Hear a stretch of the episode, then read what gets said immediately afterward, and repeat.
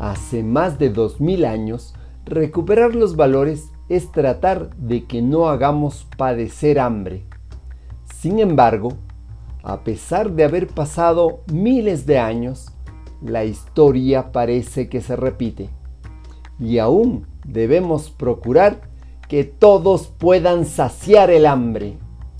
En pleno siglo XXI existe un alto índice de desnutrición.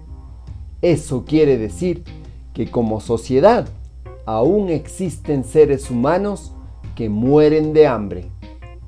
¿Qué estrategias podemos compartir para no dejar que existan seres humanos que puedan aún en actualidad padecer de hambre?